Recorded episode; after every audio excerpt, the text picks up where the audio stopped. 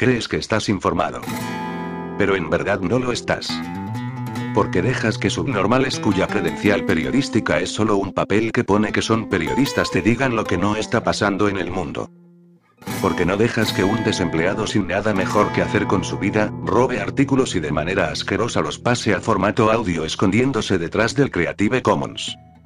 Esto es el Mercadeo de Noticias, el peor programa de noticias de todo Internet, y estás a punto de ser desinformado.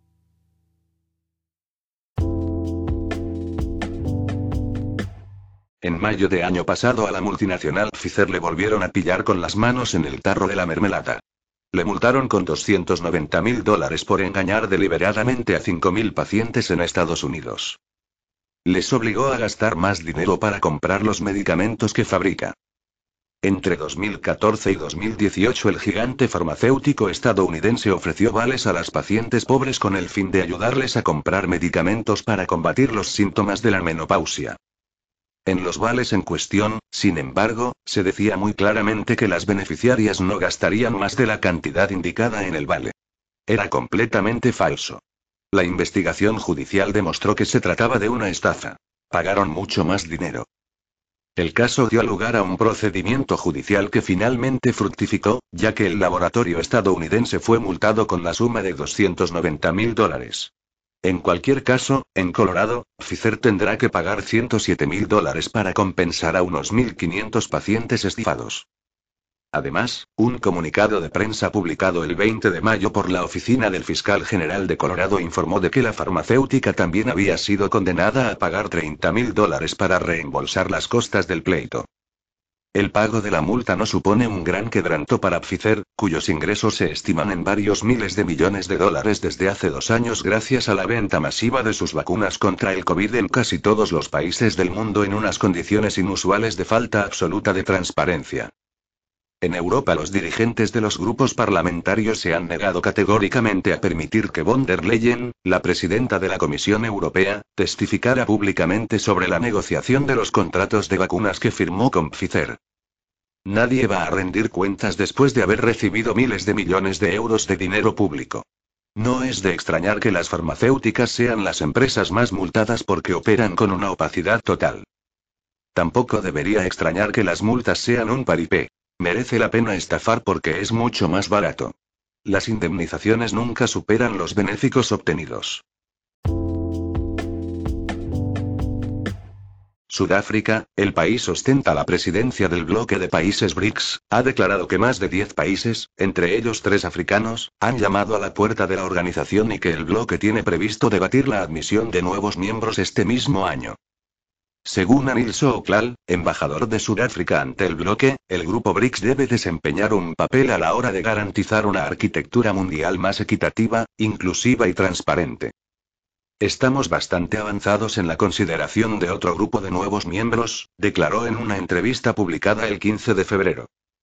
El BRICS, que incluye a Brasil, Rusia, India, China y Sudáfrica, que asumió la presidencia rotatoria del grupo el 1 de enero de este año, estudiará las solicitudes de países como Argentina, Emiratos Árabes Unidos, Argelia, Egipto, Bahrein e Indonesia.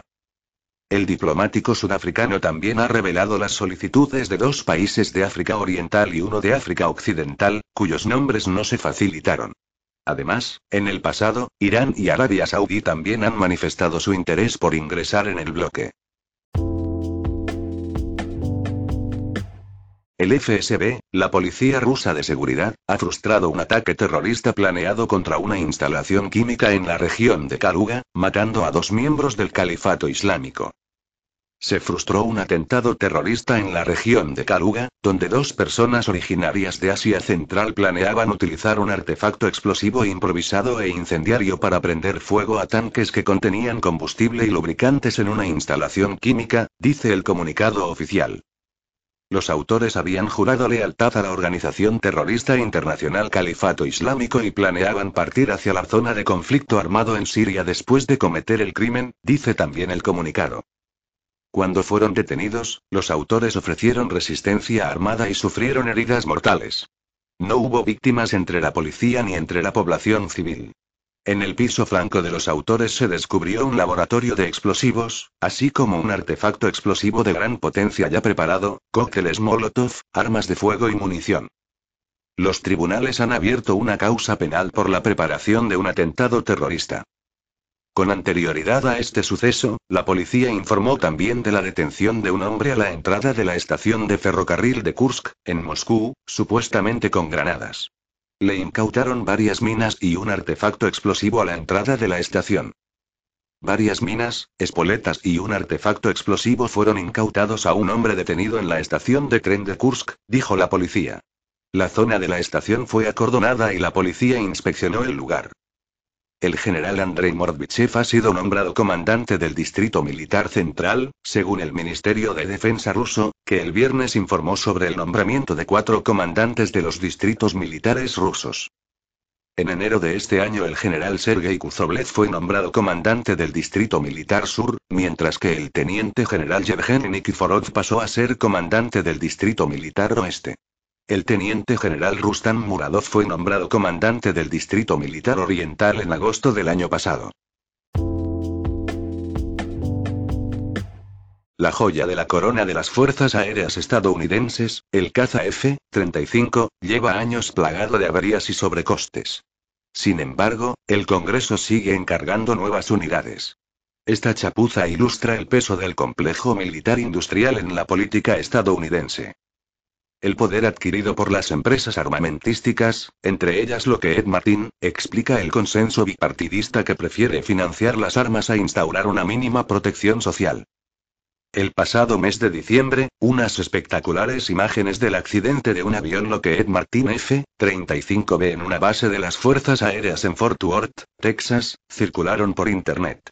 En el vídeo, de 37 segundos de duración, se ve cómo el avión planea sobre una pista, aterriza, rebota y la rueda de morro se desprende, lo que hace que el avión caiga de morro y empiece a girar en sentido contrario a las agujas del reloj. Incapaz de recuperar el control de la aeronave, el piloto acabó eyectándose, pero sufrió heridas graves.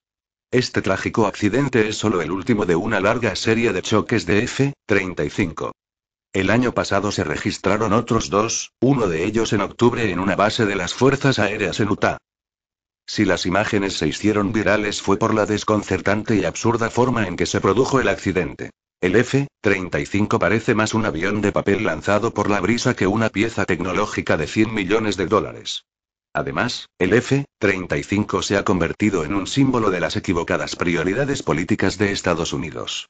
La prisa, tanto de republicanos como de demócratas, por financiar herramientas de guerra en lugar de hacer otras cosas socialmente más productivas con fondos públicos, como desarrollar viviendas asequibles, abordar la desigualdad, introducir bajas por maternidad y guarderías y visto así, los fracasos del F-35 se convierten en un espejo de la eterna incapacidad de Estados Unidos para mirar hacia adentro en lugar de hacia afuera para resolver sus problemas.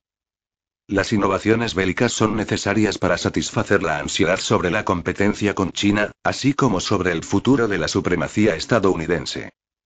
Nos hemos gastado 1,7 billones de dólares en el F-35, tuiteó el comentarista Kile Kulinski en respuesta al accidente. No es cierto. Esta cifra es el coste total previsto para 66 años, por lo que todavía no es real. Pero una cifra tan elevada, equivalente al importe del proyecto de ley de gastos aprobado recientemente por el Congreso para mantener en funcionamiento el gobierno federal el próximo año y al total de la deuda estudiantil en forma de préstamos federales, dice mucho de la mala gestión financiera del Pentágono. Sin embargo, el F-35 no puede resumirse en su exorbitante coste. Su historia es emblemática del complejo militar, industrial estadounidense. La saga del F-35 comenzó hace más de 20 años. Tras la Guerra Fría, las fuerzas aéreas querían sustituir los cazas F-16, que se habían quedado obsoletos. Tras recibir ofertas competitivas de Lockheed y Boeing, el Pentágono hizo un pedido a Lockheed de un nuevo caza en 2001. El F-35 debutó en 2006. Pero en los más de 15 años transcurridos desde que el F-35 salió de la cadena de producción, han surgido un problema tras otro. El peso del avión, su informática e incluso su capacidad para maniobrar correctamente.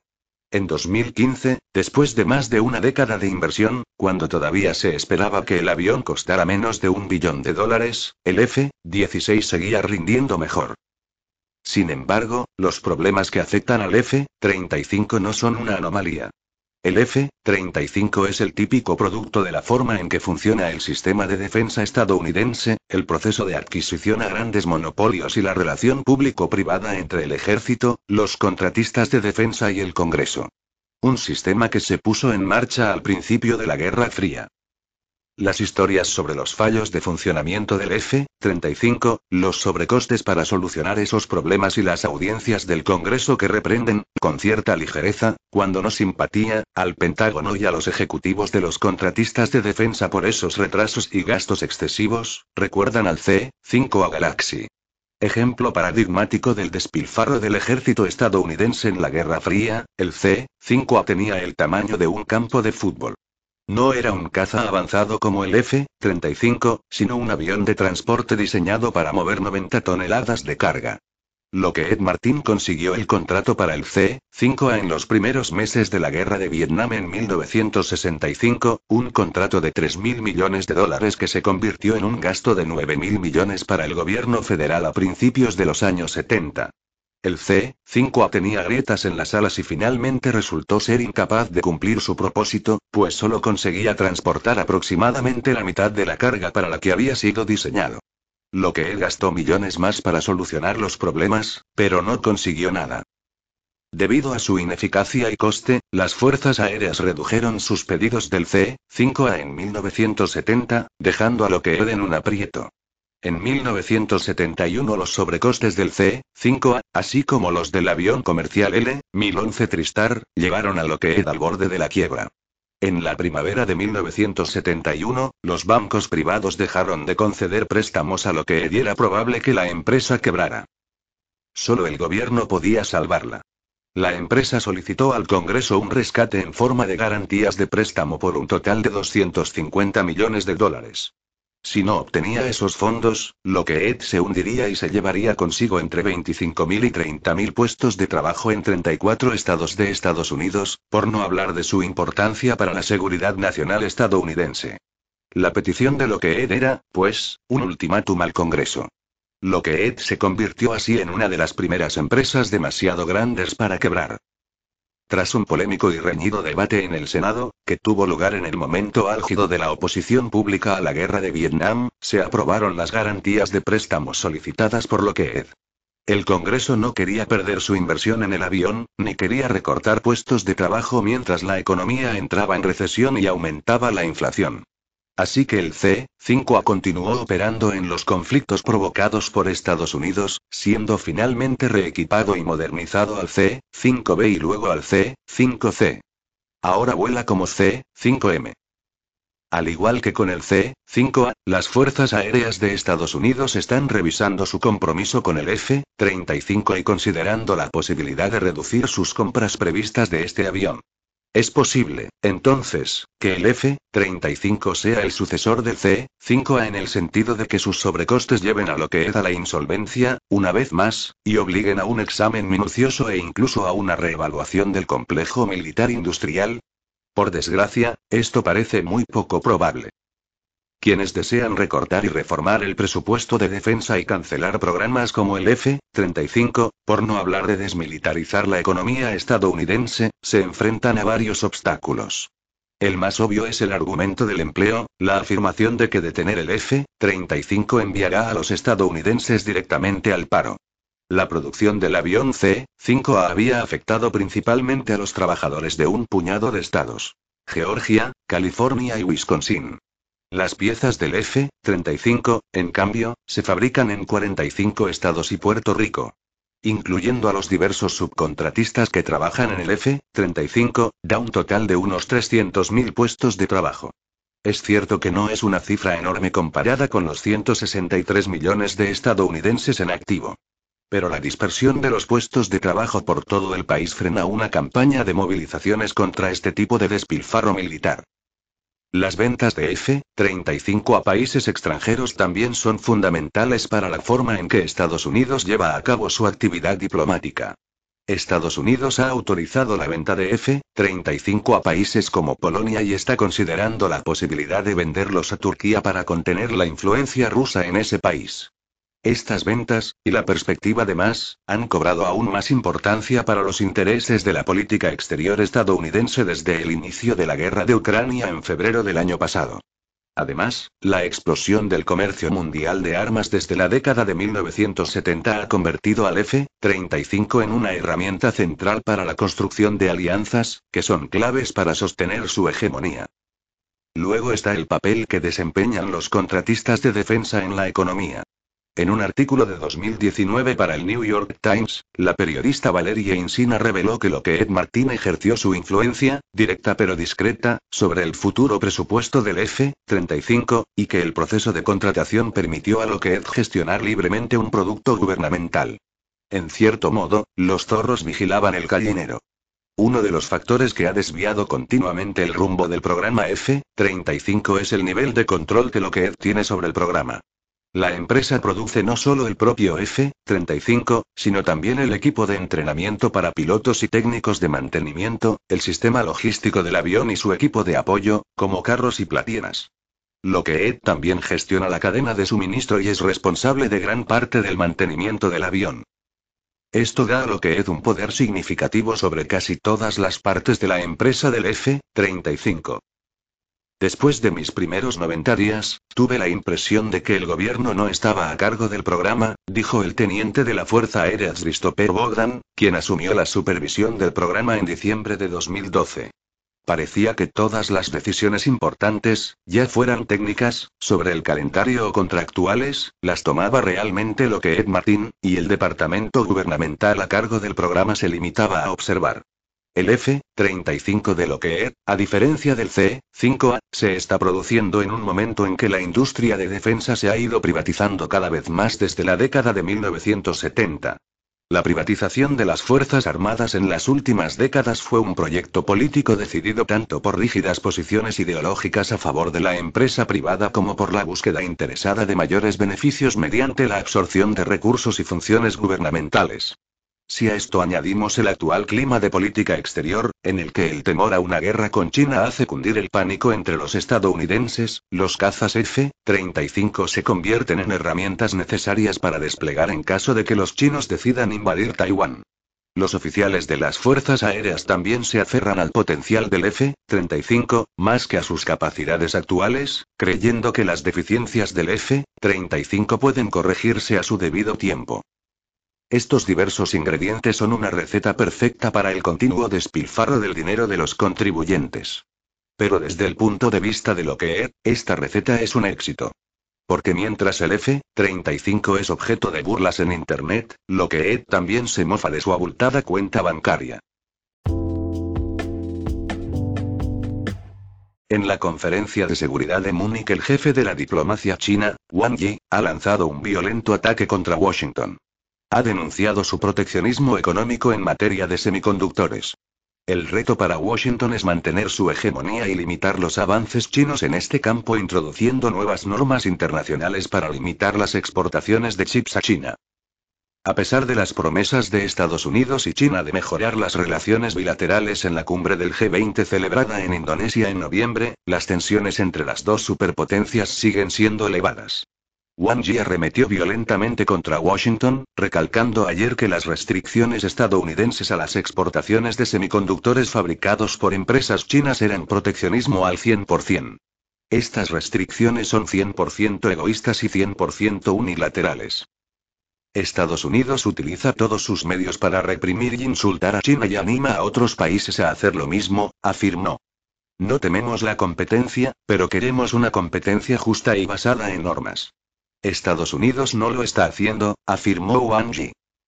En nombre de la seguridad nacional, en octubre Estados Unidos anunció nuevos controles a la exportación destinados a limitar la capacidad de Pekín para comprar y fabricar chips de alta gama con el pretexto de que se utilizan en aplicaciones militares. Pero la política de Washington es dificultar a Pekín el desarrollo de su propia industria de semiconductores. Los semiconductores son objeto de una encarnizada batalla. Estados Unidos quiere preservar su dominio tecnológico y acusa regularmente a China de espionaje industrial y amenazas a su seguridad nacional, al igual que sus aliados. Por ejemplo, la empresa holandesa ASML, actor clave en la construcción mundial de microprocesadores, anunció recientemente que estaba investigando la apropiación indebida por un antiguo empleado del grupo en China de información confidencial relativa a una tecnología patentada. Estamos investigando el asunto. Basándonos en nuestras conclusiones iniciales, no creemos que la apropiación indebida sea importante para nuestro negocio, declaró. ASML es el único fabricante que construye máquinas EUF, ultravioleta extremo, del tamaño de un autobús, con las que se fabrican los chips más avanzados. ASML se encuentra en plena ofensiva de Washington, que pide a Holanda y Japón que se sumen a sus restricciones a la exportación a China. Estos últimos figuran en un acuerdo multilateral firmado por unos 40 países, entre ellos Estados Unidos y Países Bajos, que regula el control de las exportaciones de tecnologías de doble uso civil y militar. Washington, La Haya y Tokio han llegado a un acuerdo para aplicar nuevas normas que endurezcan las restricciones a la exportación a China. Los gobiernos tardarán varios meses en redactarlas y promulgarlas. A mediados de diciembre, el gobierno estadounidense anunció que añadía 36 empresas chinas, principalmente fabricantes de semiconductores, a su lista negra que les exige obtener una aprobación para poder utilizar tecnología estadounidense en sus productos. Se trata de los principales fabricantes chinos, Yangtze Memory Technologies, Inc., así como su filial japonesa, IFI Core Storage Electronic Limited. Las empresas incluidas en esta lista deben obtener autorización para beneficiarse de transferencias de tecnología o exportar productos específicos de Estados Unidos o de sus empresas. Para Washington se trata de limitar los esfuerzos de China para obtener y explotar tecnologías avanzadas, incluida la inteligencia artificial, en la mejora de sus capacidades militares y la violación de los derechos humanos, justificó el Departamento de Comercio en un comunicado. China anunció en diciembre que iba a denunciar a Washington ante la Organización Mundial del Comercio por sus restricciones. El Ministerio de Comercio chino acusó en diciembre a Estados Unidos de obstruir el comercio internacional normal de mercancías, incluidos los chips, y amenazar la estabilidad de la cadena de suministro industrial mundial. Por ejemplo, el gigante estadounidense Apple se planteó durante un tiempo integrar chips fabricados por Inc. en sus iPhones vendidos en China, antes de dar marcha atrás en esta decisión a mediados de octubre. Para Pekín se trata de una nueva limitación de las posibilidades de importación de productos tecnológicos de Estados Unidos, tras los controles impuestos a los chips de gama alta por las autoridades americanas en octubre. Para los estadounidenses, las normas de la OMC no se aplican cuando está en juego la seguridad nacional. Pocos días antes de esta decisión, el Departamento de Defensa de Estados Unidos ya había incluido a 13 empresas chinas en su lista negra, entre ellas DJI, empresa de cabecera en el mercado de drones.